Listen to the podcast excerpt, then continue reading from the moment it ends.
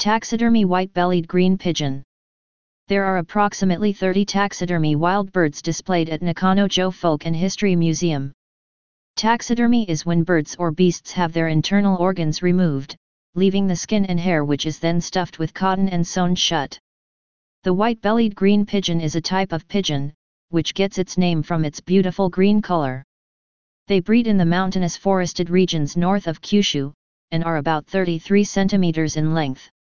The tone of their voice is likened to a shakuhachi flute, and have a diet consisting of seeds and berries from plants and trees, and they also eat whole acorns.